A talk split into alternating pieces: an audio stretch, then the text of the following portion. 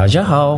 我叫 Google Chu，哎，很高兴认识你们。大家好，我是陈迅。Gran Turismo producer Yamauchi I'm Matthew です。 Scott from Valve. 呃，大家好，我是谢元伟。 Dragon producer の山際です。 I'm Jason Van. I'm Marshall Robinson. 交流的听众，大家好，我是索尼电脑娱乐的负责人天天五人。 Hi, I'm Yusuf from the Xbox team at Microsoft, and you're listening to Jadio. 追根溯源，挖掘游戏文化，深入浅出，探索业界秘闻，聊游戏也能长知识。欢迎收听机核网加迪 Pro。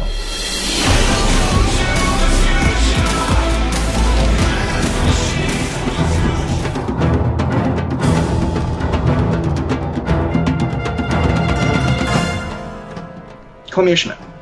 some years ago, never mind how long precisely, having little or no money in my purse and nothing particular to interest me on shore, I thought I would sail about little and see the watery part of the world. It is a way I have for driving off spleen and regulating the circulation. Whenever I find myself growing grim about the mouth, whenever it is a damp, drizzly November in my soul,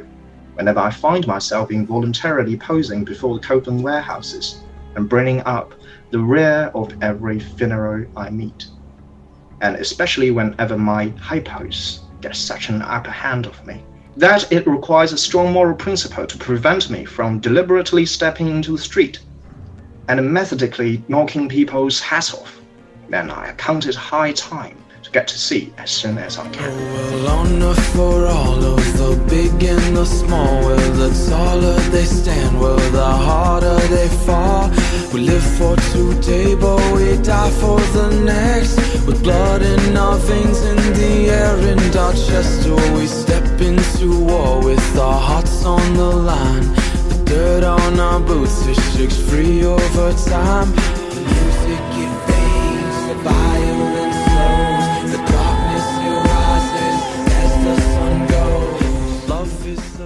大家好，欢迎收听最新一期的加丢 Pro 节目，我是西蒙。然后刚才麦教授又来了一段逼格甚高的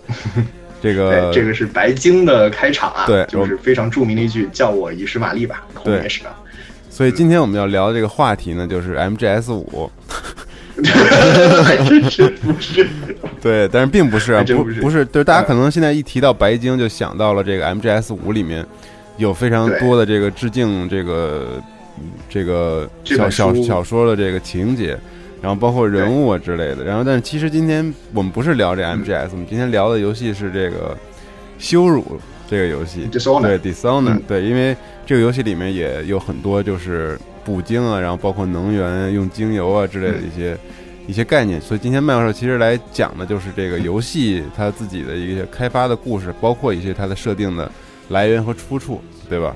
对，是这样的。因为原本其实想开始念这一段儿，原本以为就是我在写提纲之前就先已经决定要念这么一段逼格很高的东西了。嗯，但是写完提纲后，后来发现其实捕鲸的部分并没有我想象中占了那么大的比重，反倒是其他的内容。对，所以大家后面听到并没有听到很多捕鲸内容，还请了各位海涵啊。对这个我们我们现在就就开门见山，我们就先从这个游戏的开发人员重要的开发人员说起来。不，你不能开门见山，因为我之前还要再说一个事情。啊，对对对对不起对，不起，就是这个开门见山之前，我们还是想就是做一广告啊，就是啊大家听到这期节目的时候，应该正好是这个羞辱的设定集，包括羞辱一代和二代的游戏的艺术设定集，然后在我们这儿上架的这个时候，然后这本书也是我们跟读库合作，然后来来这个出的啊，然后这个这个艺术设定集里大概有二百多页，然后特别的详实，然后甚至包括了一些游戏当中你可能错过了一些信件呀、然后包括一些很细节的东西，然后这本书里都有，而且翻译的特别好，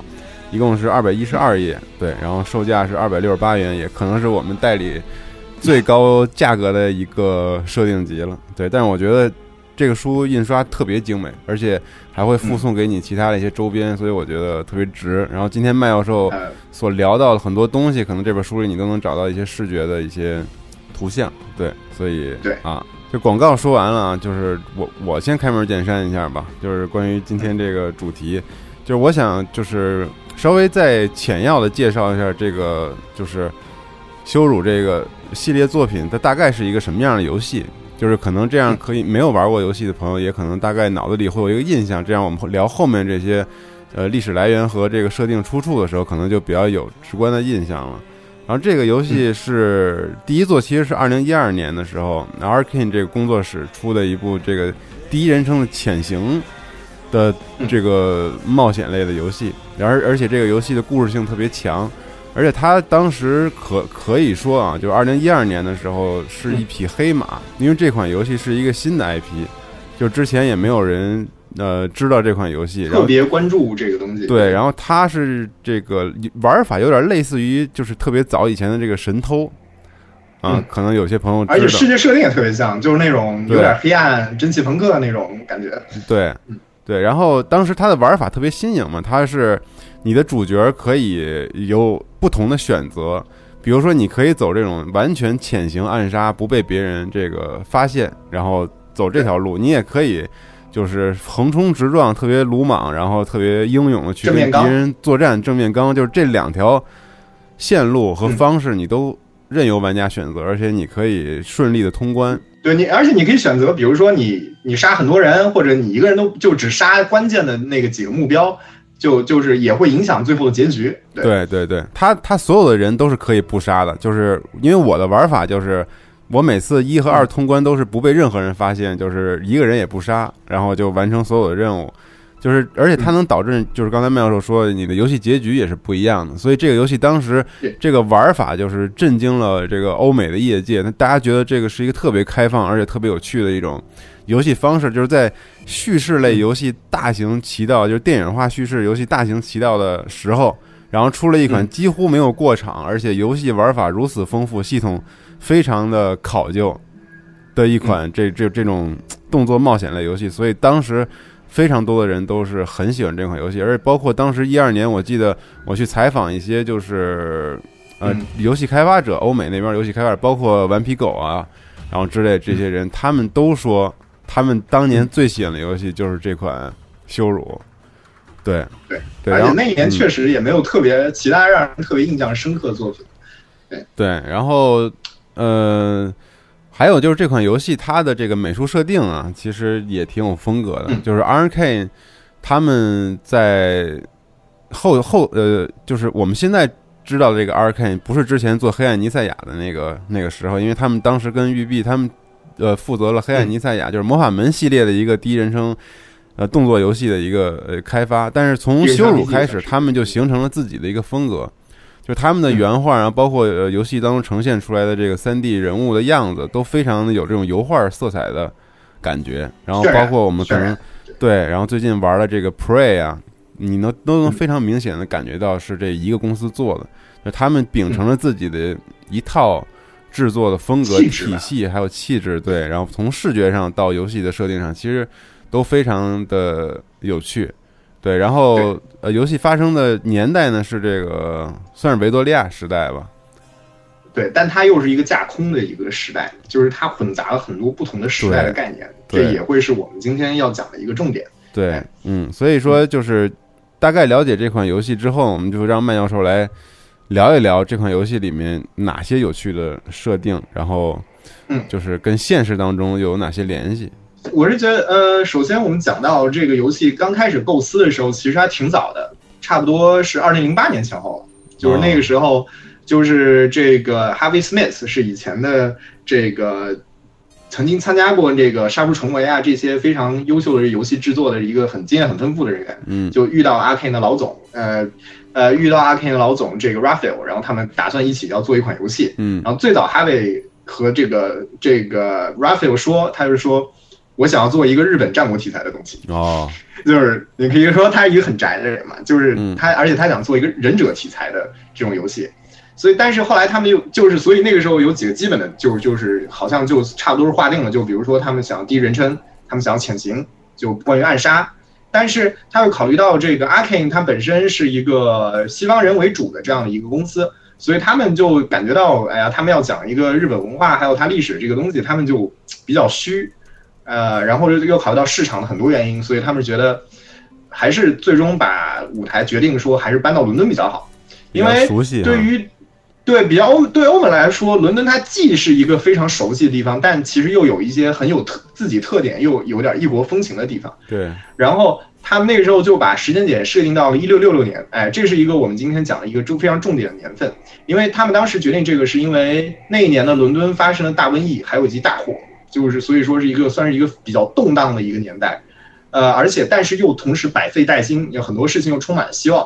所以呃，但是这个到后面呢，他们开始是按照一六六六年伦敦去做的。但是后来他因为考虑到一些游戏性的东西，比如说我要限制玩家的移动，嗯，我必须要有一个东西去阻止它。但是中世纪你除了这种巨马之类的这种墩子之类的，好像你没有什么特别强制的办法可以去阻止玩家从在区域之间移动。他们他们当时想法是我们要要不要做一个光之壁？就光之壁这种东西就听着就很科幻，就是你穿过去你就整人粉身碎骨。对，但一六六六年明显没有这种科技，嗯所以他们就开始先硬着头皮加一点儿，就是这种东西。科幻的一点的东西啊，对，有点科幻的东西。但所以，但是它越加越多，这些东西越加越多，然后还有包括还有这个，他要考虑一些，比如说，因为他考虑到神偷这种游戏，它有光影，嗯就是你在阴影中间，你会呃比较的就不太容易被发现。对那如果我就是在有些区域，就是我为了限制你利用阴影，我就需要探照灯。那么探照灯这个东西，这种大功率的可以打消阴影的这种东西，又是需要电力。嗯，那么这又该怎么解决？所以他们很多时候觉得这这个年份虽然有它自己的优点，但又有太多的局限，让他们做游戏没办法展开手脚做，限制所以他们就决定，哎，玩法那我们就的设计。对，所以呢，他说算了，那我们干干脆就不要拘泥于这个一六六六年这个历史时期，我们要去呈现一种非常混杂的年代感。那么，那么，然后他把这些东西所有东西都加上去了之后呢，这个城市看上去也就不是那么伦敦了。嗯，所以他们就想，那索性我们把伦敦这个地点，我们也不再说它是伦敦了，对我们就索性架空一个城市叫当沃，就是顿沃对城。这个这是一个基于伦敦的感觉，但又是一个完全架空的城市。嗯，然后这样就有了我们这个非常跟现实有些接近，但又有一些不太一样的地方对，。又魔幻，然后又科幻，然后又对，就是这个维多利亚时代蒸汽朋克都混杂在一起，非常好，非常棒的一个视觉体系。这种风格，嗯，对对对。然后它这个这个世界，这个架空世界呢，是由大量的群岛组成的。我们这个帝国就是群岛是一个帝国，帝国的首都这个顿沃城所在的呢是这个世界最大的岛屿，叫格里斯托。然后这个岛上的人口已就占我们已知世界的人口的一半。这个气候湿润，雾烟雾气缭绕，农业、矿业、捕鲸业都非常的发达。嗯，而这个矿业呢，是由几个大家族所把持。大家听到这个就大家就就联想到了是不列颠岛嘛，就想到了就就是英国这种对，这这种这种气候。对，然后包括它这个叫格里斯托名字，大家也知道英英格兰有个非常大的城市叫布里斯托，嗯啊，就非常非常像。然后另外就是有一个呃非常重要的，另外还有一些重要的岛屿，比如说北方有一个气候这个阴郁的莫雷岛 （Mole），然后就比较像现实生活中的这个苏格兰，它是非常晚才会被帝国征服，而且那些人都非常的，就是跟帝国有点儿就就不范儿。嗯然后这个南方的南方就南方宝石瑟克呃瑟克诺斯岛，然后这个这也就是我们世界最南端的城市卡纳卡所在地，也就是我们这个二代的这个发生的这个城市，对，而且这是一个帝国上流社会的疗养圣地。嗯而据说呢，在其实更远的地方，大家知道是存在一块大陆的，叫潘迪西亚。但是呢，只有少数探险家抵达过，而他们是想要在那边殖民的，但是所有的殖民都努力全都莫名其妙的失败了。就是那些人要么就是杳无音讯，要么就是就是整个的就就就是或者就可能一两个人回来告诉他们全军覆没了。对，然后所以这个大陆也非常的神秘啊。然后它的这个历这个每年的历法是这样的，它是一年十三个月，每个月二十八天。那这样我们算一下，就是三百六十四天，是吧？那所以在这三百六十四天，这是每年我们在日历上面能看到的三百六十四天，但是会有一天，每年都会有这么一天不在日历上面，日历上找不到这一天。嗯，所以这个日历之外的这一天就叫神游节。哦，就人们就不会再像一年其他时候，因为它整体这个世界是比较压抑的，对就大家就很呃就比较拘谨啊，就但是就这个时候大家就不像平时那么矜持，就会进入那种狂欢状态，特别像那种嘉年华，然后他大家会戴上各种各样的面具掩盖自己的身份，这太逗了。然后对这个它就是它的英文的原文叫这个 food 呃，这个这个就是赋格，是精神病学方面去描述一个人对他的行为举止有意识，但是返回正常状态后完全不记得任何事情的这样一个、一个名词，所以就比较像这个，就大家就晚上一醉方休，特别纵欲，万然后第二天醒过来。对，而且你盖着自己脸，也也没人知道你自己是谁。然后你这个狂欢完了之后，第二天醒过来，对吧？就是就就是还是照样过日子。嗯嗯，然后他这边，而且他很有意思的是，他的宗教是就是他的统治宗教叫众生教会，但其实这个教会其实不太像个宗教，为什么呢？因为这个宗教并不崇拜任何超自然力量，它不崇没有什么神，它没有崇拜什么神，嗯它的核心教义反倒是非常人文主义、人本主义的，就是它的核心教义是要保护人类免受各种超自然的邪恶力量的伤害。就比如说界外界外魔这样的一种邪恶力量，他们认为，然后他们会去跟女巫啊，这还有异端的这种就是奇怪的这些邪教去斗争，嗯，同时他们也负责修订立法，对这个但他们本身你会觉得它更像一个官僚组织，对吧？这个游戏里面有这个界外魔啊，这个界外魔是什么概念呢？就是它会在呃，比如说嗯主角的这个梦境当中出现，然后告诉你这个我在世界当中游历了非常久，然后我可以给你一些非常牛逼的这个技能，但是你也要为我去去 做一些事情，对对对，然后也嗯同样这个。嗯，怎么着？怎么说？就是运筹帷幄吧。然后掌握，虽然不知道他在什么地方，但是他也掌握了很多现实当中的一些嗯事情，掌握着而且二。代我们，而且二代我们马上不是要有一个那个 DLC 发售，我们叫《界外魔之死》嘛？对，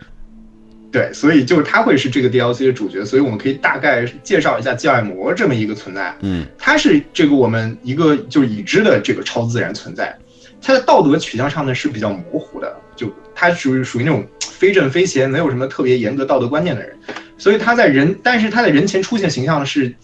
一般是来说是比较固定的，就是那种就是大家游戏里看到的就是深色的短深色的短发、黑眼睛，然后棕外套、蓝裤子，而且他是这个世界上所有魔法力量的来源。嗯。这个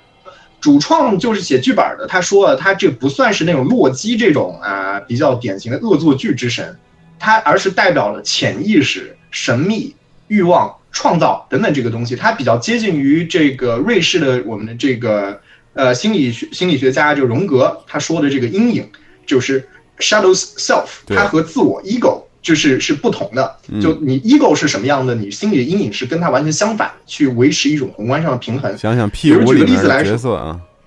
啊，对对对对对，然后然后这对大家可以联系 P 五，还有几期节目来看。然后包括比如说我们举个例子，蝙蝠侠心中他就其实存在 Rachel Ghul 和那个 Scarecrow，就是那个稻草人，嗯就他们分别象征他潜意识里面的复仇跟恐惧，但他但他你知道他又是一个克制和勇敢的人，嗯但是他内心是存在复仇跟恐惧的。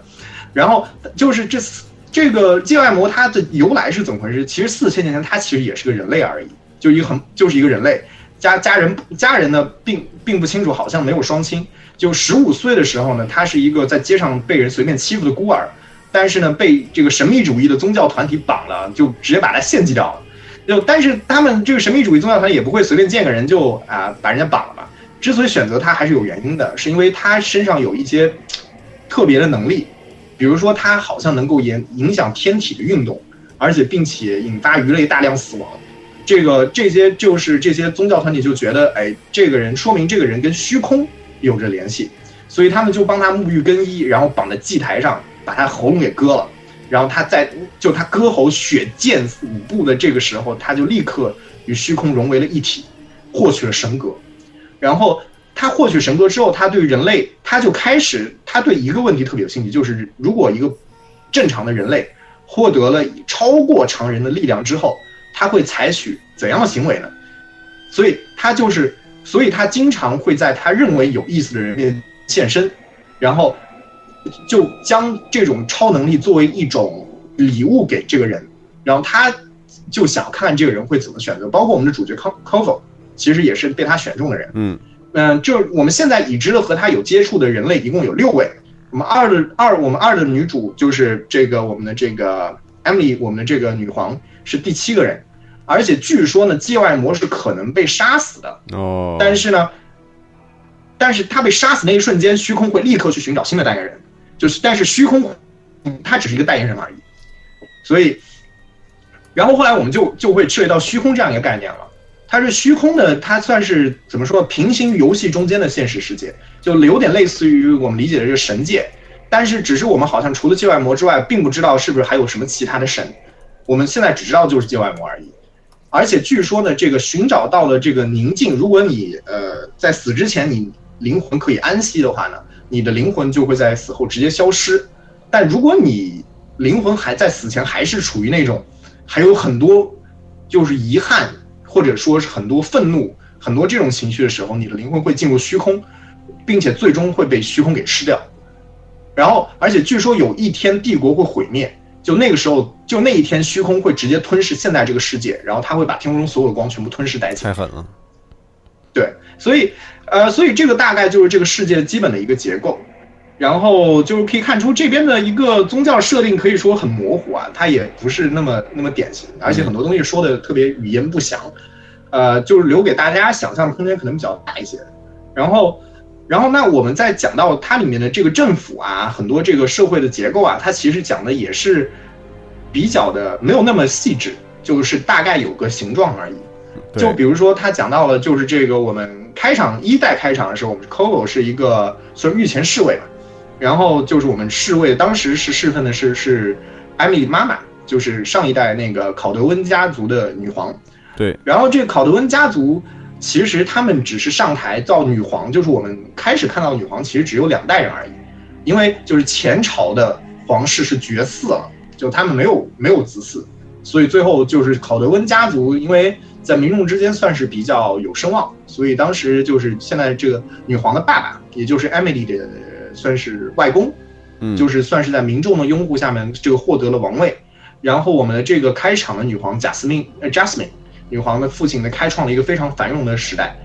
然后，但是到了就是 Jasmine 女皇，尽管 Jasmine 女皇人非常的善良，非常的有，也算是比较有能力，也算比较果敢。但是她在位的期间却发生了很多事情，其中最重要的，比如说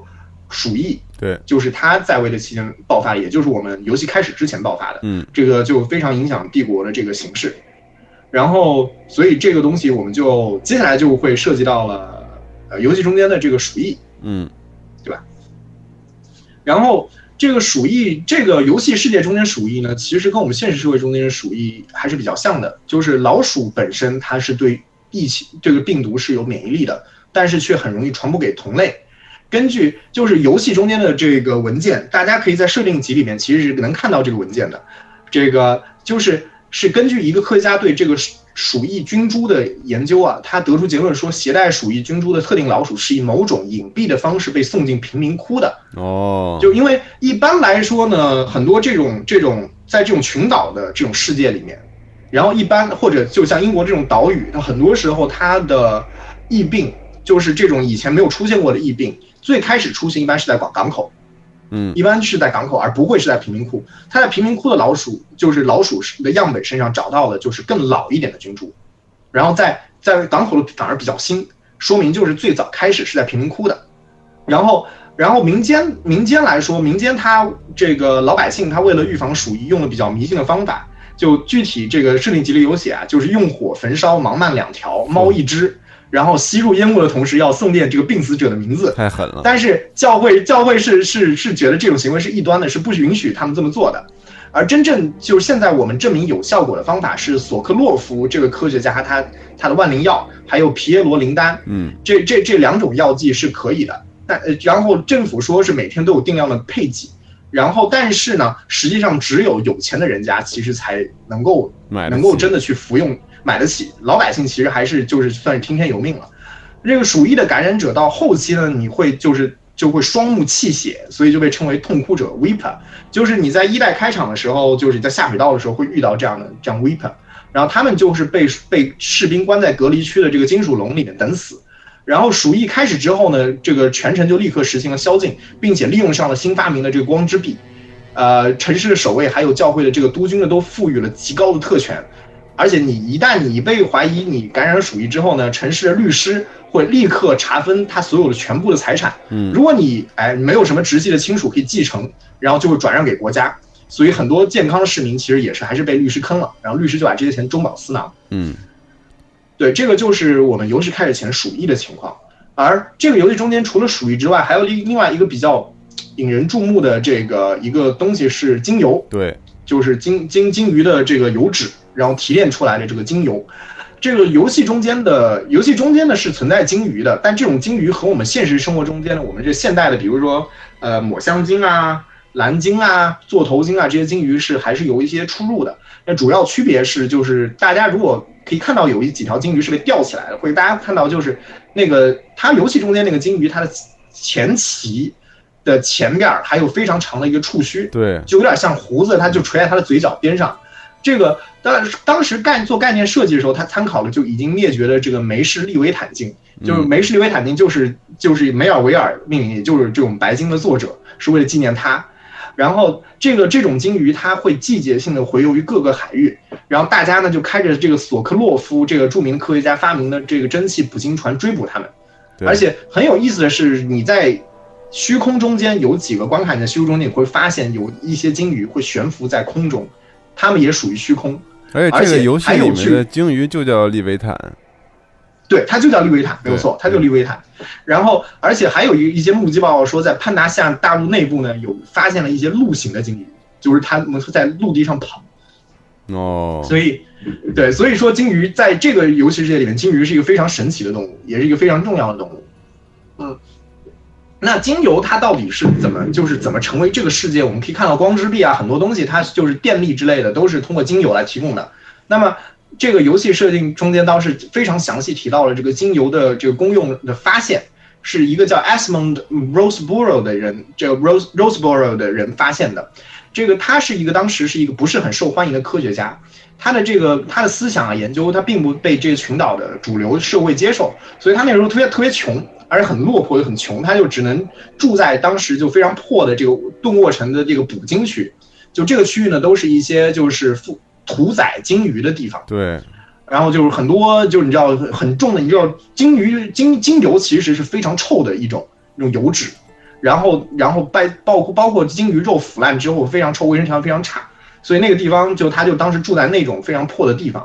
而且那个时候捕鲸业规模非常小，就主要就是为了肉。而且油脂就是因为那这个油脂就是很多他们那些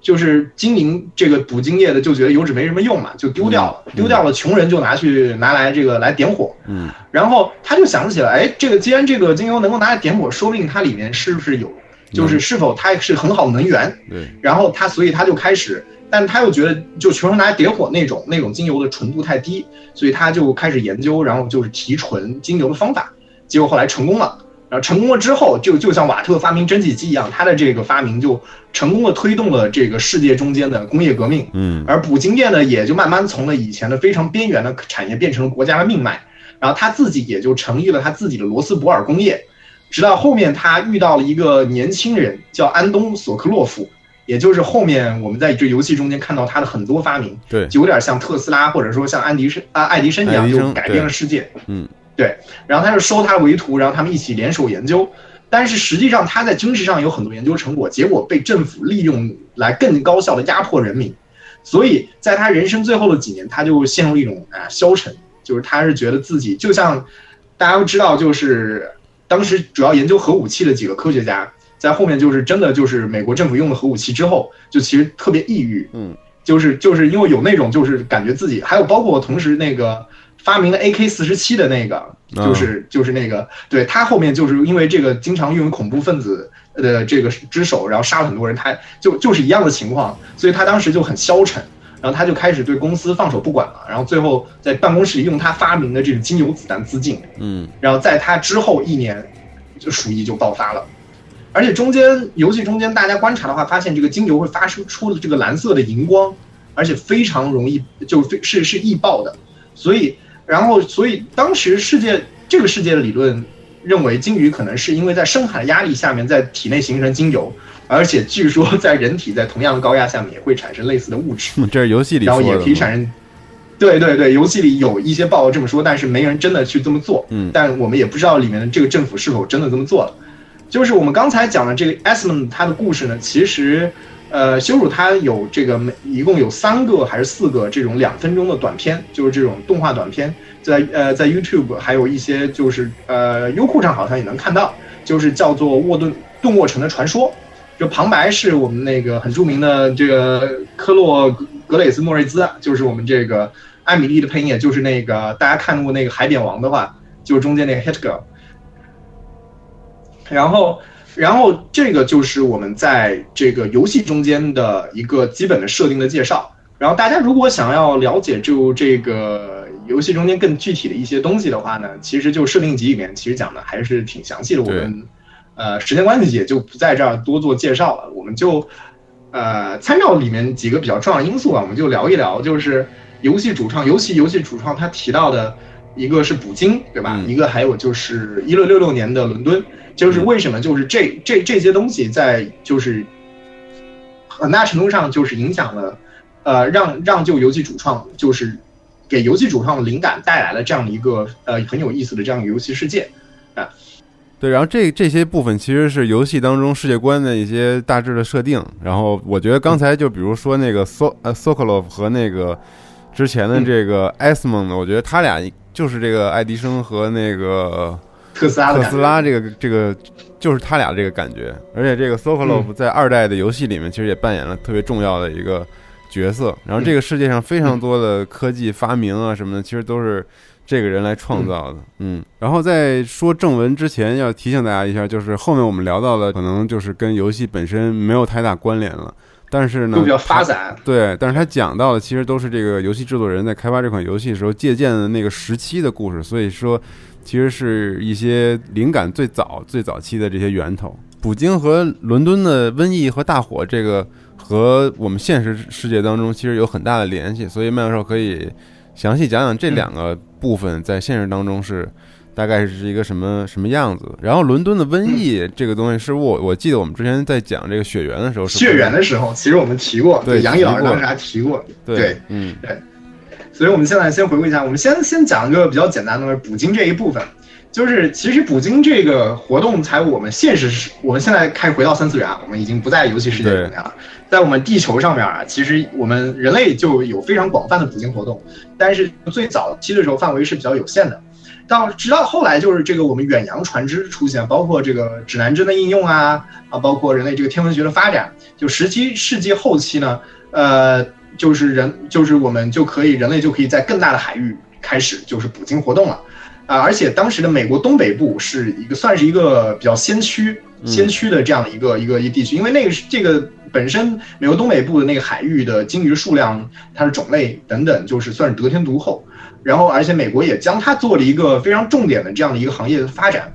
然后，白鲸他们当时，白鲸这个小说里面他提到了这个地方叫，比如说 Nantucket。还有 New New Bedford 这样的地方都是非常重要的捕鲸重镇，然后到英国到后期也非常很快的就赶上了，呃，这美国的步伐，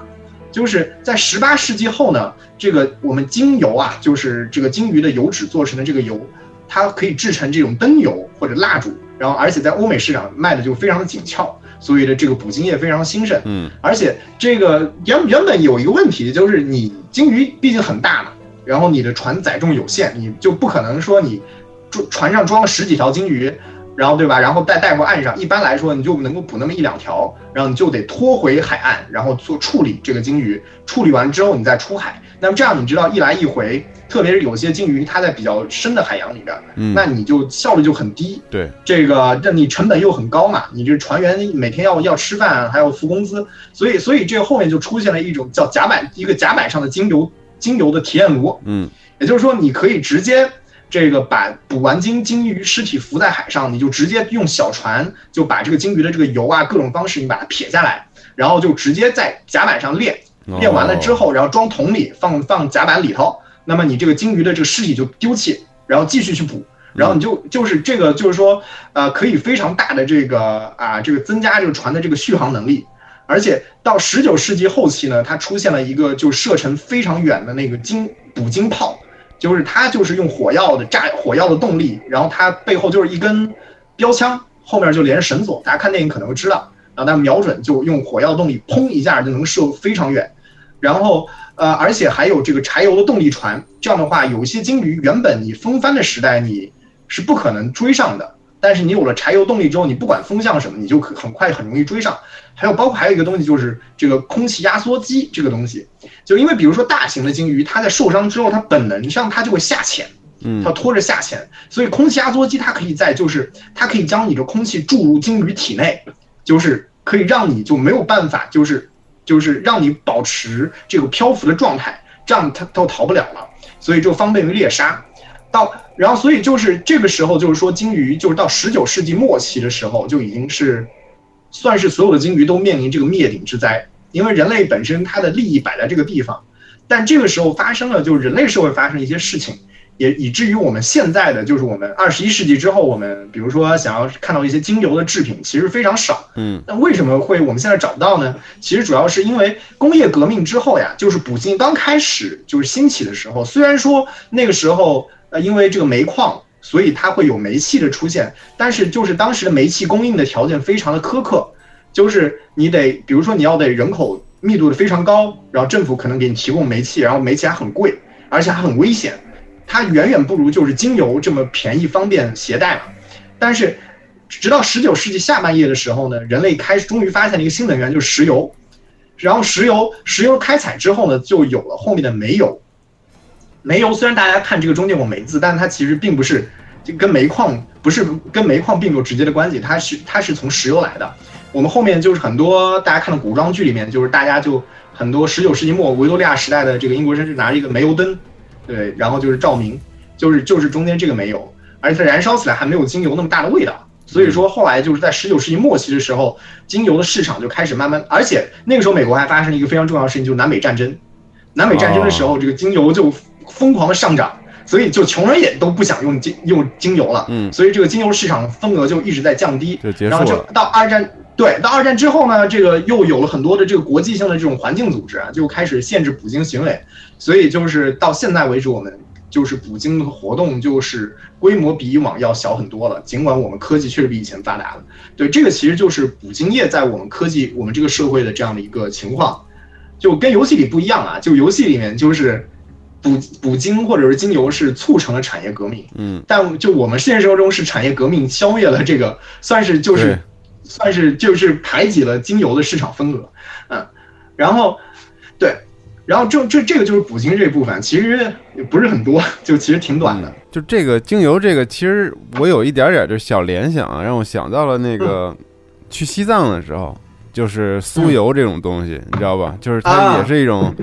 从这个从这个生物身上提取出来，直接用可以用的能源。就他们在宗教宗教当中，比如说庙宇里面所有的这个点的所有的油灯全部都是酥油的，然后包括他们的饮食、生活种种种种，全部的来源全部都是这个酥油，它是从牛奶里面提炼出来的油嘛。所以我就想到这这种东西，它可能会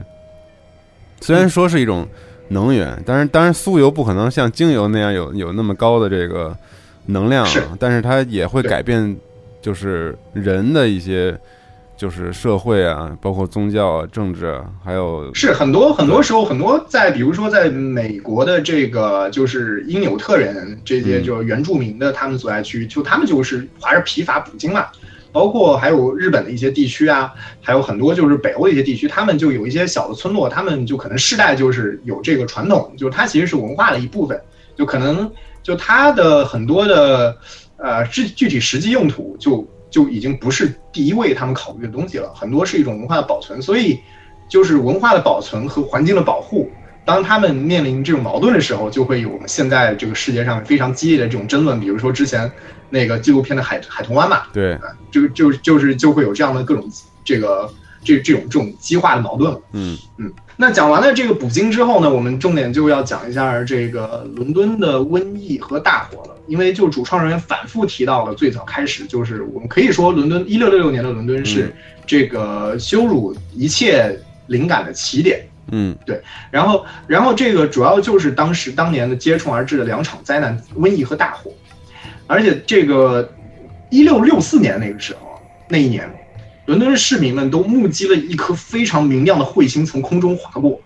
然后那个时候，呃，中国我们中国不是叫彗星扫扫把星嘛？对，所以就是在世界各地都觉得彗星是一种异象，嗯啊，就觉得是一种恶兆，不是一件好事儿，不是一个好兆头。所以呢，当时在位的其这位君王呢是查理二世，他爹查理一世就是就是我们在以前节目里提到的这个被克伦威尔砍过头的那个那个国王。嗯所以这个查理二世所以说很苦逼啊，就开就是很小的时候就没了爹，然后就开始流亡，就开始流亡海外，然后而且流亡了九年，而且不可能跟大家想象的不太一样。就那个时候，因为法国跟荷兰有些顾及到这个英国当时的影响力，所以都拒绝接受他的政治避难。所以呢，他最惨的时候呢，就直接只能睡在树上，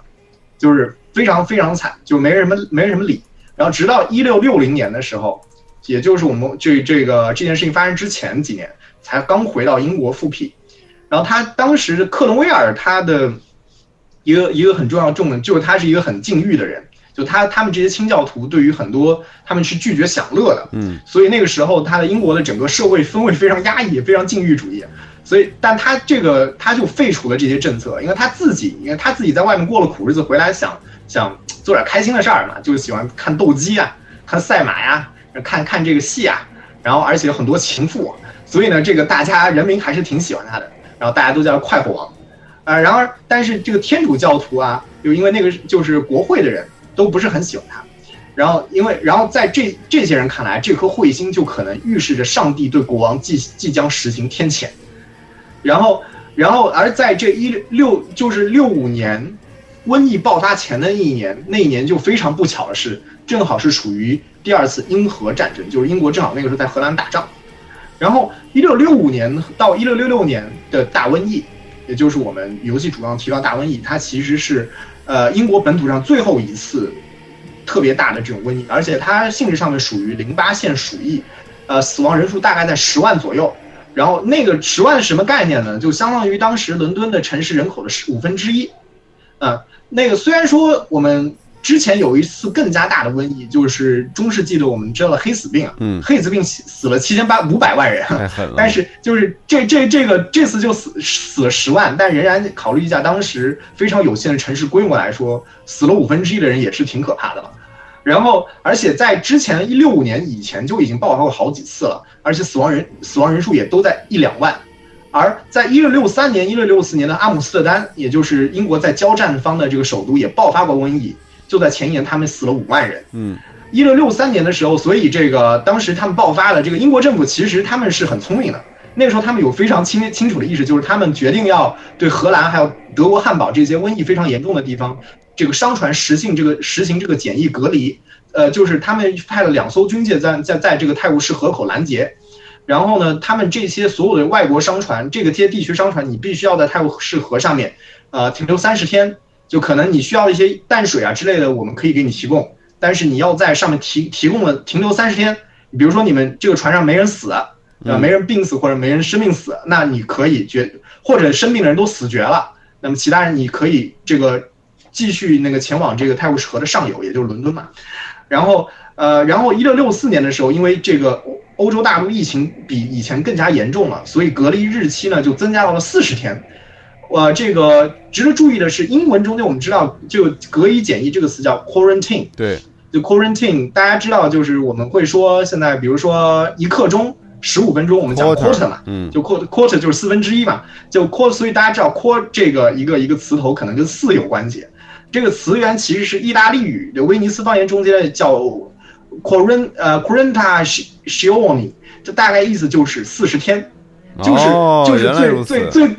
对，它最早就得名于中世纪黑死病肆虐的时候，克罗地亚有一个非常重要港口叫拉古萨。那个时候，这个因为很多意大利人跟他们耶威尼斯人跟他们交易嘛，那个时候拉古萨就实行了这个将船隔离四十天的这种政策，所以后面 quarantine 都叫这个四十天，所以约定俗成就是四十天。但是尽管英国政府采取这样的措施，但是仍然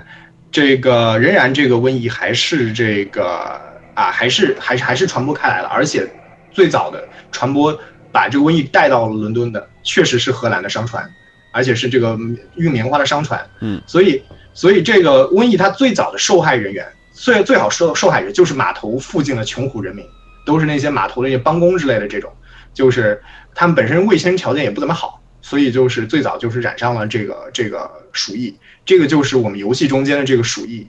我们不是说了嘛？游戏中间那科学家说，鼠疫应该理论上应该是码头最先开始的。对，而现实生活中确实在伦敦就是在码头先开始的。而这个我们的快活王查理二世当时干了什么呢？他就在七月份的时候逃去了牛牛津避难，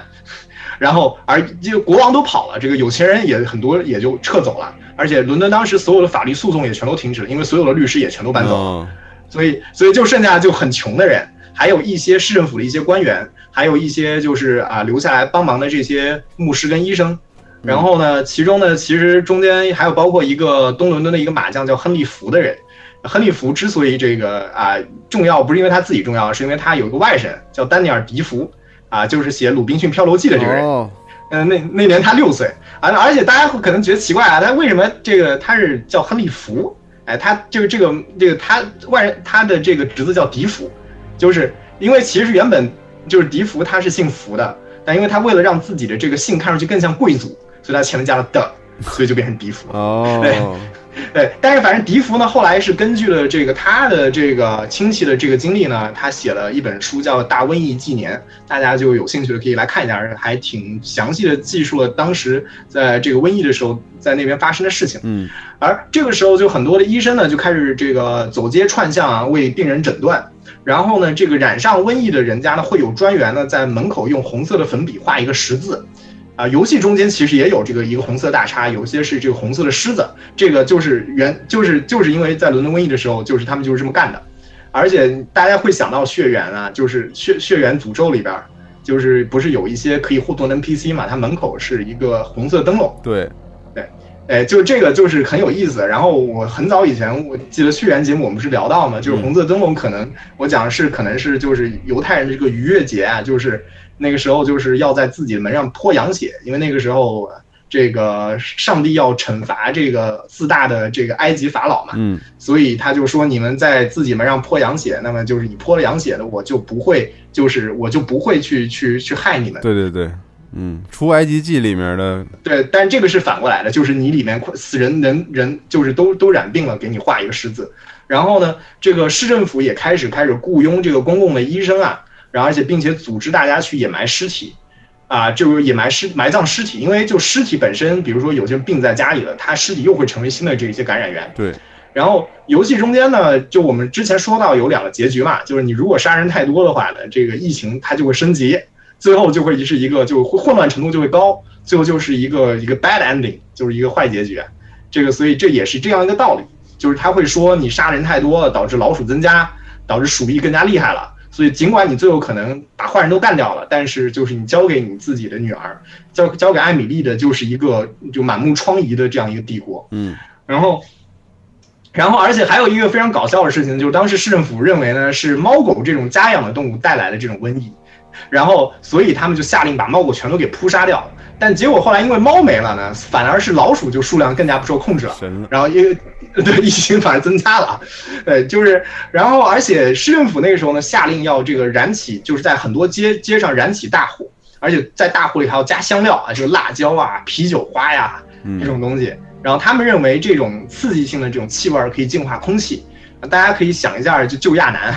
就是就是血缘诅咒里面救亚男。而且当时就是我们宣节目也不是有说嘛，就是杨毅老师也有说，就是用这种东西，大家确实迷信，觉得这个可以净化空气。嗯，对，还有不是还有那个一一个武器嘛，有个武器就是那个熏香喷壶嘛，嗯，就是可以扑出喷出迷迭香的香味儿，据说就可以对这个疫情有控制。然后他，经过了这个，终于经过了一个冬天，然后这个疫情呢总算有了缓解。直到第二年，就是疫情发生第二年，一六六六年这一年的第二月份的时候呢，就是查理二世终于返回了伦敦，然后哎上了阶梯看，哎皇帝也回去了，国王也回去了，我们也就都回去吧，那应该没事儿。啊，但是没有想到的是，噩梦其实并没有结束。这个到没事情还没过半年呢，瘟疫还是时不时的会有发生，还有一些死亡的报告。就在一六六六年一六六六年九月二日这个星期天，这个瘟疫的余波还没有完全停止。而且有一个面包师的名字呢被载入了史册，就是一个叫一个布丁酱的一个面包师叫 Thomas Frena，他是在半夜忘了关烤炉，而这个在布丁巷的附近的街区呢，又全都是那种特别拥挤的房子，就像大家在那个教呃那个教团幺八八六那里面看到的那种特别拥挤、特别拥挤，而且更要命的是，一六六五年夏天开始，伦敦几乎就没有下过雨，所以可以想象这木头非常非常的干。所以布丁巷，而且还更要命的是，布丁街的这个附近还有很多造纸厂的库房，存了很多纸，所以大火就开始蔓延了。那个时候，呃，那个时候的消防措施呢，其实并没有那么先进，主要就是这个用桶舀水，当然也出现了一些就是这个这个可以就喷水的那些，就是那个喷嘴之类，但是那个东西那时候还没有出现便携性的东西，就是非常笨重，都没有轮子，所以就其实根本不可能指望第一时间能够运到。呃，这个这个是直到我们就是做这个维多利亚时代那期《刺客信条》节目里面，到那个时候才有的，就是用马拖着那种车。嗯，在那个时候之前的时代，主要的措施是炸药和火钩，用炸药灭火呀。对，不是用炸药灭火，是用炸药炸出一一一条就清空的地带，这样火焰就不会蔓延。哦，原来如此。对，就是防火带。对，就是防火带。然后他们用炸药，他们用那种火，有一种叫火钩的东西。嗯，火钩这个东西长什么样？大家可以查一下时，看一下时间轴啊。就是火钩，就是就是那种特别高的，就是那个特别长的杆子，末尾是有一个非就有个金属的钩，它可以把那个屋顶上的那些瓦呀，还有一些就是燃烧的屋顶全部给勾下来。它有的时候也可以把一整栋楼的一些这些墙一点点的这样给抠掉，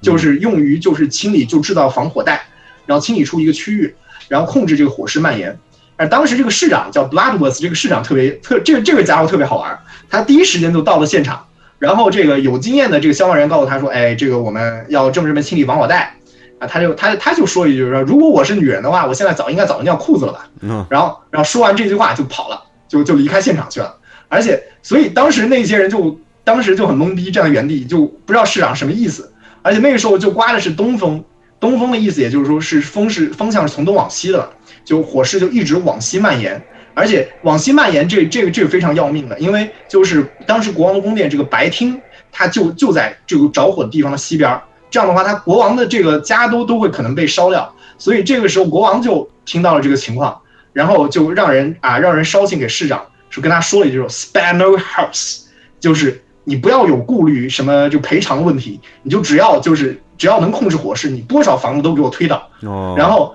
市长。市长就不知道市长当时怎么想的，他回信给国王说，消防工作已经在做了，但是这个火势蔓延的太快了，我们来不及。然后，然后，而且当时他的这个国王还说，他哥哥呢，就是约克公爵詹姆斯，他他愿意派这个皇家的卫队来协助他的灭火工作，他就觉得太没面子了，所以他就拒绝了这个要求。然后他回完信之后，就慌慌张的回到家里，就钻到被窝里，再也没有出来过。然后这个国王。后来就越想越不对劲儿，然后这个，所以他自己就坐了这个皇家的军舰啊，去这个沿河这个视察火情，然后结果发现压根儿就没有人这个清这个这个防火带啊，这个火而且还越烧越厉害了，所以他就直接就越越过了这个市镇的这样的一一级，直接下令说要要开始开始做这个事情，但是那个时候大火非常不幸的是大火已经升级为了这个火焰风暴，就它可以非常轻易的越过非常狭窄的这个防火带，然后。与此同时呢，当时一个非常糟糕的情况是，那个时候泰晤士河上就在伦敦的辖区里面，在伦敦辖区里面只有只有一一只有一座桥梁可以通往南岸，然后在河的北岸呢，就有一道罗马时代的一呃那个五米高的这个城墙，就环绕着这个伦敦的中心城区，而大火刚开始这个区域呢，又恰恰是非常靠近河的，非常靠近泰晤士河的，所以你可以想象一下，如果说这个。河流，如如果说如果说就是大火沿着河流开始燃烧的话，那么就意味着就是你从河逃往南岸的这条路就封死了，那么你就只能从城墙那边走。那但是城墙的问题是，城墙一共有八个城门，那那个城门不像还就是就比北京的城门要窄很多，就那城门非常的窄，而且非常的老。然后而而当时的情况是。大火刚开始的时候，那些底层民众当时觉得啊，就可能是一个常规的火灾，因为反正三天两头可能都会有这种火灾嘛。他们也没有觉得这个事情可能会恶化，而且他们又穷嘛，那他们可能就是家当这个锅碗瓢盆就就就是那些家当嘛，他他就又不想就舍不得丢，所以他就就把这些全都打包，然后有有驴车的就拉驴车，然后就把这些东西全都打包，然后找到找到他这个附近的亲戚啊，就可能在人家那边这个啊这个就住一宿吧。嗯啊、这个呃去避避风头。但是这个火灾的升级速度非常的快，所以那个时候有记录说，有些人他一天打包这个打包了四五次，就是刚停下来那边说火烧过来了得走，然后他们特别淡定又继续搬，然后搬了四五回，然后而那个时候就是就是一天之后就城城城墙内就是靠河岸的一线已经全部陷入了火海了，然后大家就意识到这个情况的严重了，就是他们没有办法坐船渡河逃跑，嗯，然后他就只能去挤城门。如果现在再不走的话，那大家可能都要被烧死在城墙里头了。所以这个大家就陷入了这个恐慌啊，大家就开始就往城外挤，然后这个城门每天都堵得水泄不通。而且更要命的是什么呢？是因为城外有很多人，他听说城内人都急着要搬出来，有但是城内人他们东西又很多，他们可能很多人都没有钱有马车，所以他们就觉得这个可是是一个发财的机会，嗯。因为他可以把马车，比如说我可以租租给你啊，而且就坐地起价，你给我付大概十个十个英镑，我才能够，我就我就答应就把这马车租给你，然后所以就结果城城城里的人已经急着往城外挤了，还有一堆城外想要发财的人赶着车往城城内挤，所以就可以大家想象城墙就城城门有多挤，然后而且本身伦敦的街道就本来就很窄，所以这个这个所以这个街上全是车呀、马呀、骡子呀、人啊，就特别挤。然后这个完全堵成了这个五个世纪之后北京早上的二环。这个这个这个北这个政府还想过一个馊主意，说什么呢？就是他们觉得觉得我们要不要直接把城门关了呢？因为他们觉得这些老百姓这个太不厚道了啊。这个你看，就城市都烧起来，一点公德心都没有，就急着逃命，这怎么行呢？那那我们要不就把城墙这个城门给关了，让他们背水一战。然后让他们转头去参与救火，因为当时真的没有人在救火。然后这个，但是这个情情况只引起了更加大的骚乱，就大家全都开始闹啊，然后开始就是开始打人了。所以这个政府呢，只能只能放弃，就继续开城门。太狠了。这个就在对，就在这个时候，就感觉这个已经乱成一锅粥的时候呢，这个约克公爵这个时候就受了国家的呃国王的这个委任，他让国王直接让他哥哥这个全权负责消防工作。然后那个时候有一种职业就是专门忽悠人当兵的。就是政府给他钱，说，哎，我们现在要兵丁，然后让他们去，就就街头去跟别人说，就是坑蒙拐骗，说，哎，你当兵怎么怎么好，有专门的这样专门去做这种事儿的这种算是掮客吧，就是说客，然后就他就是付钱给这些专职业做这个的人，让他们让他去去街头巷尾去找这些看上去特别穷，可能家已经被烧掉的人，说，哎，你这个给我们政府干活儿，啊，帮我们灭火，每天有好吃的，有酒喝。而且就是给，就是有很就每天付你很高的工钱，然后呢，所以就开始就很多的这些就是底层的人民就开始加入到了这个消防队伍中间来，然后开始就帮忙这个建立这个防火带，就开始拆房子，然后呃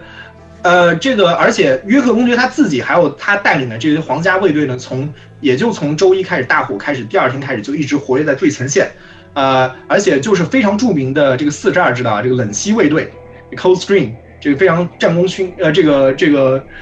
呃，有非常多战功的冷清卫队，呃，冷溪卫队也加入了其中，呃，这这这这这个举动，约克公爵在这一次的举动中间呢，也就赢得了大家的爱戴，因为他就临危不惧嘛，而且又在这个第一线指挥，啊，而且还有报告说，当时国王也在现场，而且拿水桶往往着火的建筑里泼水，所以说。就是这就是就是算是这个当时的这个呃国王皇皇家这个贵族都算是身先士卒了，而这种这个时候在伦敦的街头巷尾又开始了这个各种流言蜚语啊，因为就有一个说法说这可能是外国敌对势力放的火，因为那时候不是在跟荷兰跟法国打仗，然后因为他有他们一个理由是这样子的，就是很多明明就是远离着火地区的房子，有时就莫名其妙突然着火了。但其实际情况呢，是因为上升的气流，因为你知道，就是着火的时候会产生热气，它会有上升气流，它会携带着一些着火建筑里的一些着火物，所以有的时候它会因为气流原因飘到比较远的地方，就是会点燃，就是比较远离着火中心的地方。然后，但是这些民众觉得这可能是因为外国的间谍在这个地方作怪，所以呢，他们就开始了针对这个荷兰和法国的移民。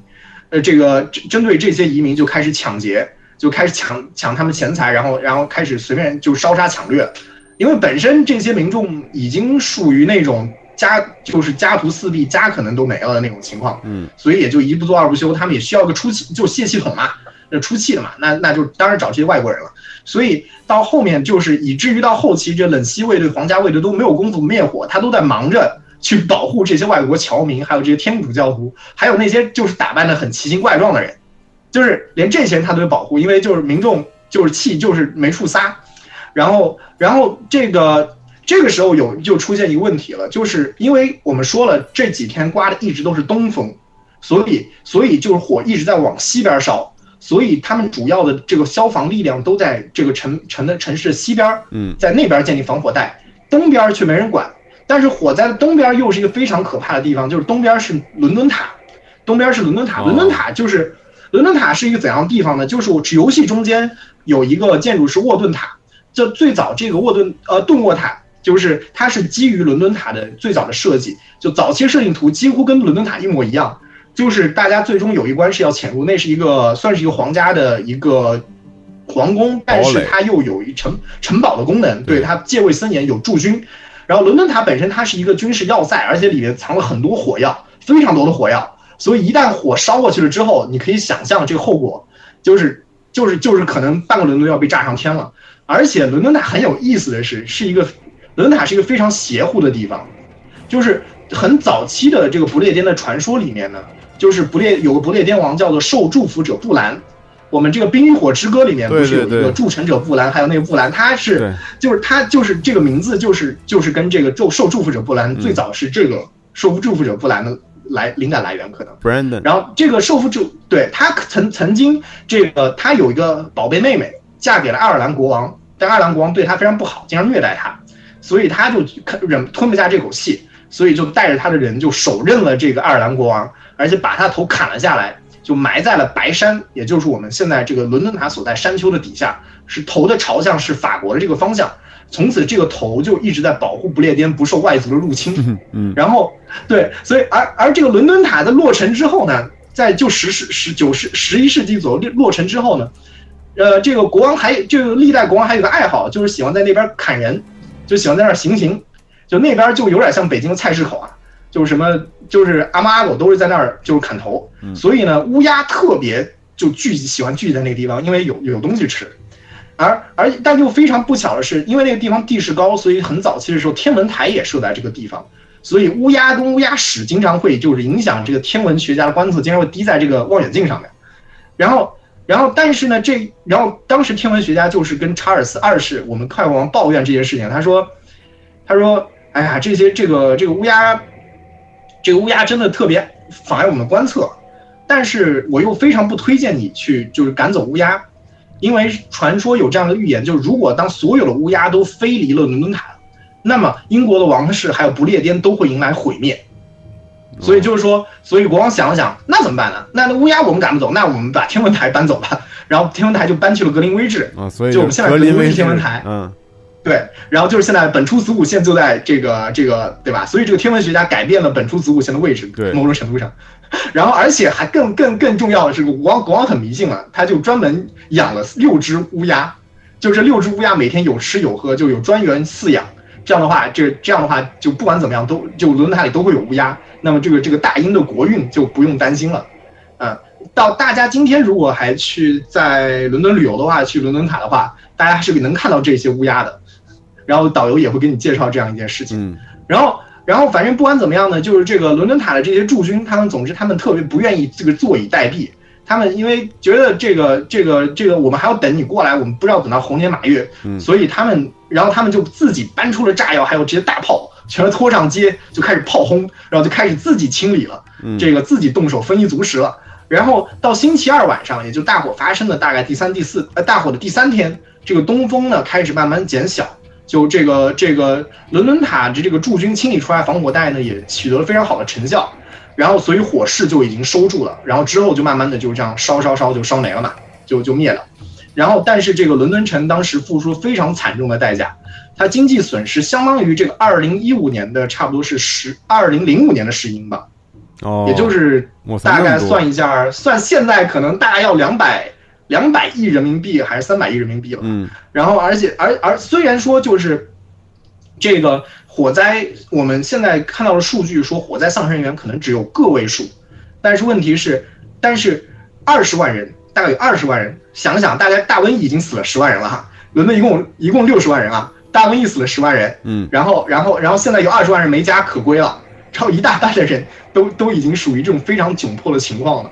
这个国王就很慌，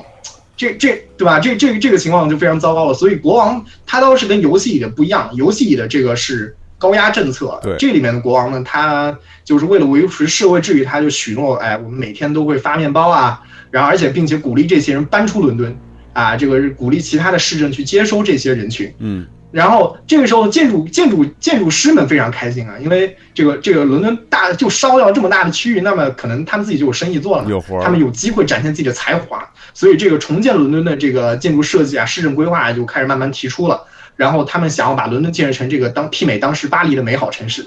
而大火之后，瘟疫呢，就是也似乎就停止了。就有一些理论认为，就是大火烧死了这些这个老鼠啊、跳蚤啊这些病源，然后阻止。但也有证据显示，其实在大火开始之前，就疫情早就已经停息了。这个就是差不多在一六六六年的时候发生的事情。嗯，然后，然后这游戏中间还有一个大桥很有意思，这个是考德温大桥，就是有一关卡就是是考德温大桥。这个相比于我们前面的沃顿顿沃塔，顿沃塔现在的游戏中间已经不不是那么像它的原型伦敦塔了，但是这个康科考德温大桥呢，反倒更加接近于我们这个现实中间伦敦的建筑。呃，就是它是其实是有两个建筑混合，一个是伦敦塔桥，就是伦敦塔桥，就是就是就是我们现在就是经常经常在英国的明信片上能看到的，就是那个有两座很漂亮的塔，中间还就是那个桥壁还可以升起来的那个桥，嗯。然后还有一个比较老的伦敦桥，就大家可能就是中国呃很多华语圈的人可能会觉得，哎、这个呃伦敦桥就是伦敦塔桥，但其实两个是不一样的桥，哦，是两个不一样的桥。伦敦桥是一个比较老，而且就是一个其貌不扬的桥，塔桥是最近很晚近到维多利亚那个时候才修建的。嗯。大大火发生的时候呢，就是现在就伦敦辖区里面只有一座桥，我当时说的就其实就只有一座伦敦桥，然后而且这个桥它历史上曾经倒塌过好多次，而且还重建过好多次，然后而且这个上面是有就是以前的就是中世纪的那个版本上面是有住人的建筑的，就你可以想象就像是一条跨河的街道一样，两边还都熙熙攘攘，都是一些、就是像一条街一样，对，然后而且还有我们知道就是有一首民谣童谣叫做 London Bridge London Bridge is falling down falling down。对，Falling Down 唱的其实这是这一首，因为我们有一个游戏嘛，不是小朋友排队，然后就有两个小朋友扮伦敦塔桥，然后就是这样，最后最后停音乐停止的时候，就塔桥放下来。嗯但其实原本它不是说就 lo 就是说 London Bridge is falling down，不是说它的这个桥壁放下来，是塌了而是真的说是塌了。对，因为伦老的塔这个这个桥老是塌，而且这个有一个这个非常邪门的传说，这个邪门传说特别邪门儿，就是大家非常不建议未成年的这个观众听这一段。嗯这个它的歌词原本有意义，有很多种不同理论解释这个歌词。然后歌词有一个理论是叫做打身桩，打身桩是一个什么东西呢？有据英国的民俗学家 Alice Bertha Goma 解释呢，就是说以前在欧洲有一个迷信的东西，就是说在建造桥之前，需要在桥墩附近活埋一个人，哦，而且最好是一个小孩儿，然后不然桥就会塌。太狠了，所以，所以，所以你想一想，就是现在都是小朋友在唱这个，想想就觉得不就是特不别寒而栗，嗯对，觉得不寒而栗。而且很更诡异的是什么？是在东亚其实有一个类似的迷信相呼应，在粤语里面叫打身桩，日语里面叫人柱，就是而且最早中国的这个版本应该是香港的一个都市传说，而传说最早是鲁班，鲁班当时在春秋的时候他说。他他认为，在一个地方，我们如果要建东西，要动土，嗯动土就会影响风水，就会惊动冤魂，所以需要镇邪。嗯啊，要怎么镇邪呢？我们最早在我们考古学中间有这样一个，就是一个案例，就是在二里头，在河南的二里头的遗址中间，我们发现有个宫殿，它的地基下面是婴儿的骸骨，哦，看来所以它确实用婴儿对铺地基了。而且香港还有一个都市传说非常具体，说是童男和童女，就是说是要把就是就是在桥刚开始建的时候，在桥头埋童童男，然后在桥尾埋童女，然后这样子的话就可以保证这桥不会塌。然后到上世纪三四十年代的时候，这个香港的家长经常拿这个传说吓唬小朋友，就说 就就就是说是叫叫叫这这个打身桩，嗯。然后然后然后这个，所以这就是这样一个很诡异的一个传说，嗯，然后而且我们最后再讲到了这个这个发生年份是一六六六年，这个其实在呃，如果大家对圣经或者对基督教有所了解的话呢，呃，或者对欧洲史有所了解的话呢，就是大家会这这一大家知道一六六六年的意思意味着是耶稣诞生之后的一千六百六十六年，对，这个这个在基督教中间，大家知道这个六六六。呃，不是我们弹幕里面说的六六六，在基督教中间的六六六完全不是这个，是一个非常邪门的数字。就是据这个圣经的这个列王记记载，所所罗门每年所得的金子共有六百六十六他连德。而在启示录中间呢，这个中间记载说，世界末日时候上撒旦会化作红龙，而且这个时候会有两座两头兽作为其盟友出现，第一头兽来自于海中。我当时第一想反应就是，这不是克苏鲁嘛？然后还有还有还有一头就是来自于地底，而且两个都是伪先知。伪先知的意思，就大家如果啊，还是想想这个《生化奇兵：无限》里边，嗯，这个我们男主就被被这个城这个这个天上哥伦比亚的城主污蔑为伪 false prophet，就伪先知。还有《古古墓丽影崛起》里面也讲到这样一个概念。然后这个他当时原文是这么记载，他说：“我又看见另有一头一个兽从地上来。”有两脚如同羊羔，说话好像龙。这只兽呢，它会诱惑众人去放弃崇拜这个基督，让他们去崇拜这个第一头从海里来的这头兽。然后他说，他又叫众人，无论大小贫富，主资主的、为奴的，都在手上、右手上或者在额上受一个印记。除了那受印记有了寿名，又有了寿名数目的，都不得不买卖。在这里有智慧，凡有聪明的可以计算兽的数目，因为这是人的数目，它的数目是六百六十六，所以六百六十六就被认为是一个魔鬼的数字啊！就很多很多都市传说嘛，就比如说，如果我们把 A 这个字母看作是一百，B 看成一百零一，那如果我们把这个希特勒 Hitler 这个名词拼起来的话，就是六百六十六。然后就是说希特勒是一个敌基督，所以就是西方社会当然也存在这样的一种。一种迷信啊，就是一九九九年的时候，当时英特尔推出了这个处理器是奔腾三，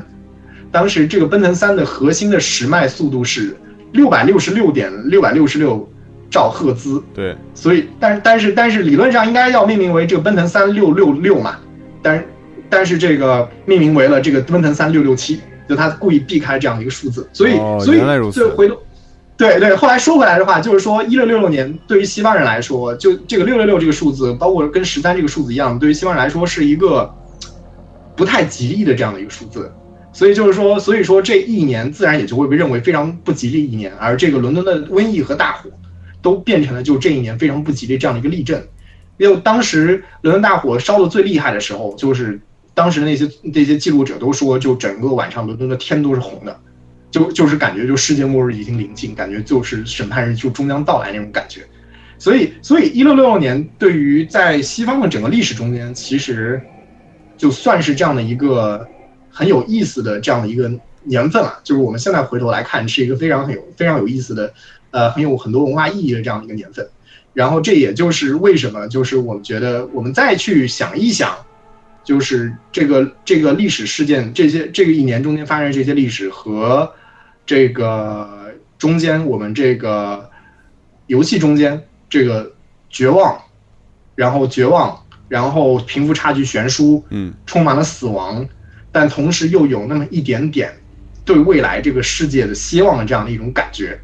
然后就可以看到两者之间有多多少少就有那么一种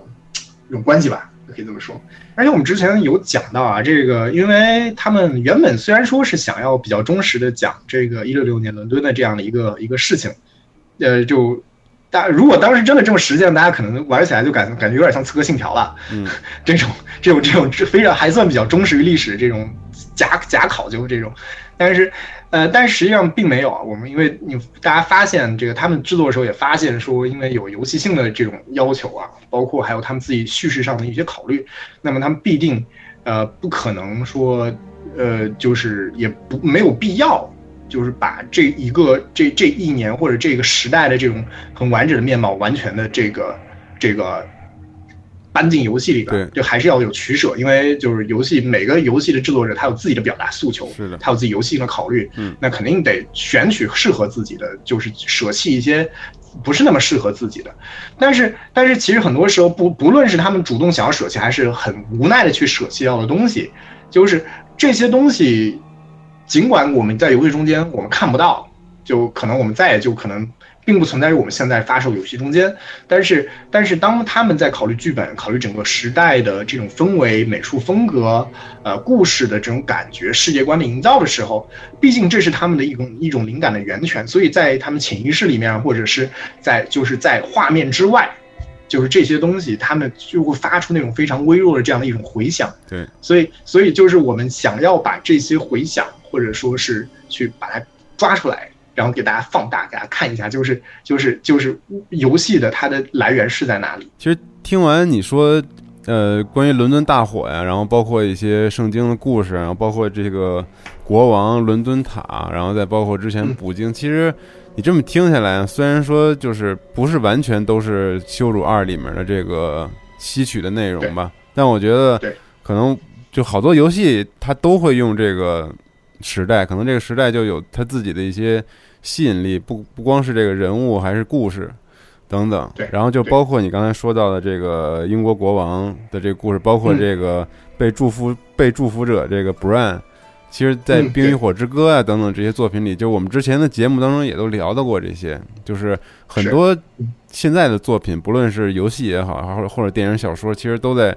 嗯或多或少借鉴当时历史里面这些故事。因为可能就是在这个基础之上再去做一些拓展，可能更容易发挥吧。我觉得，对，嗯，对。然后羞辱更有特色的是，它不光吸引了这个时代当中的一些故事点滴，然后它还有其他的更多的关于呃未来等等的这些东西的想象力在里头。所以我觉得特佩服他们，就这种天马行空的。我自己的想法就是，我是觉得，因为比如说我们要讲。欧洲文学或者西方文学的话，那我们肯定会讲到很多一些比较重要的源流，它的一些源泉是什么？就比如说，呃，这个圣经啊，比如说希腊的神话呀，对，那种各种各样的这种情节呀，然后还有包括这个莎士比亚的一些戏剧，他们可能都是有很多希腊神话的这种原型的故事情节在里边。嗯，就是呃，就是这是一个他们源泉，就像我们讲中国的诗歌，我们肯定会讲《诗经》。对，对，就是。就就是就是做中就是在其实我们在一个更加全球化的年代，我们可以跨越这很多文化的障碍，呃，国界，然后去玩到很多就是呃欧美一些厂商，包括还有日些日本厂商这些游戏，然后就是但这些游戏制作者者就是跟我们比如说我们中国的玩家，嗯，我们生活在一个中中国文化的这样的一个一个系统或者说是一种一种一种体系下边。我们了解，比如说我们，比如说我们中国的游戏制作人会做很多，比如说《西游记》之类的东西。对。那么这《西游记》这个东西，对我们来讲，我们玩的孙悟空，比如说可能这剧情就是三打白骨精这么一块儿，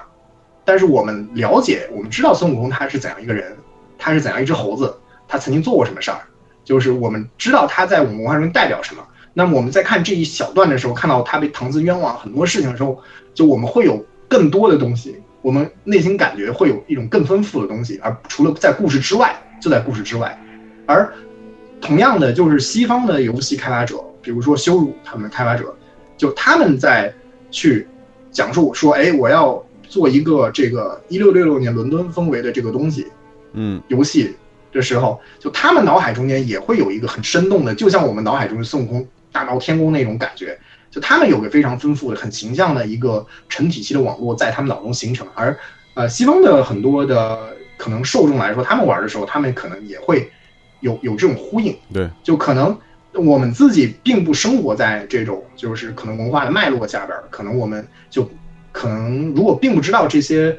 信息的话，可能我们就是玩起来的感觉会跟那些知道这些信息的人玩起来会可能会不太一样。对对，所以我觉得。就是就是我们一直在做 Jadu Pro 也好，就是做很多节目，机会也一直在做很多事情也好。其实我们都希望是通过，就是通过这个对于就是其他的一些很有意思的这个西方的很多文化啊，包括冷战啊，包括包括这个历史啊，包括神话啊这种各个角度，能够介绍这些知识给大家，对，让大家能够在玩这些游戏的时候就想着哦，制作人想表达是这个意思，嗯。就比如说，就我之前讲那个《生化奇兵》嘛，对吧？就是有很多，你看，阿因兰德呀，这些这些东西，大家知道之后，就和知道之前玩的游戏的感觉可能就会不一样。可能你知道之后再去接触这个游戏，可能会有更加不同的体会。理解了他创作者的想法。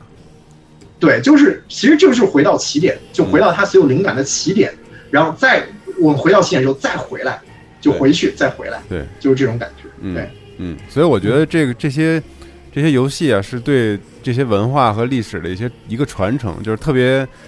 完美的一种传承的方式。即使它有一些虚构的故事在里，但是你会去注意到这些真实发生的事情，就是你刚才说的这个起源，对吧？嗯所以我觉得对真的是挺好的。可能也会给我们玩家也好，或者就是一些作者也好，其实也是一个很好的一个这个思考的机会嘛。就是就是看人家是怎么做，我们应该怎么做，我们怎么做出自己的东西来。对，对，嗯，所以这个这期节目我觉得就差不多到这儿了。然后今天讲的主要其实就是伦敦大火和布京，然后再加上羞辱这款游戏。然后如果你对这款游戏产生了一些兴趣呢，那不妨哎嗯买一下这本书啊，朋友们。对对，就是羞辱的艺术设定集，在集合铺有售，请搜索集合非常推荐行。对，嗯嗯，好，那谢谢曼教授，然后咱们下期节目再见吧，拜拜。好，再再见，拜拜。Trinkets of shriek and bone, dank the tokens of the past come to trouble me. Out of time, I go running As you're running out of time Storming for thy return From the nothing. I am